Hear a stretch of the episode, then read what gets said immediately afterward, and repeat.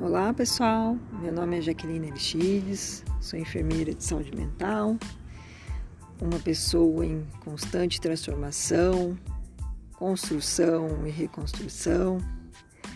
Sou redutora de danos, antiproibicionista, compõe a associação é, Cura Flor, Flor de Apoio à Cannabis Medicinal e estou aqui para trocar figurinhas com o enfermeiro, com o estudante de enfermagem que quer conhecer um pouco mais dos dias do dia a dia, dos desafios colocados para a profissão, sobretudo na área de saúde mental.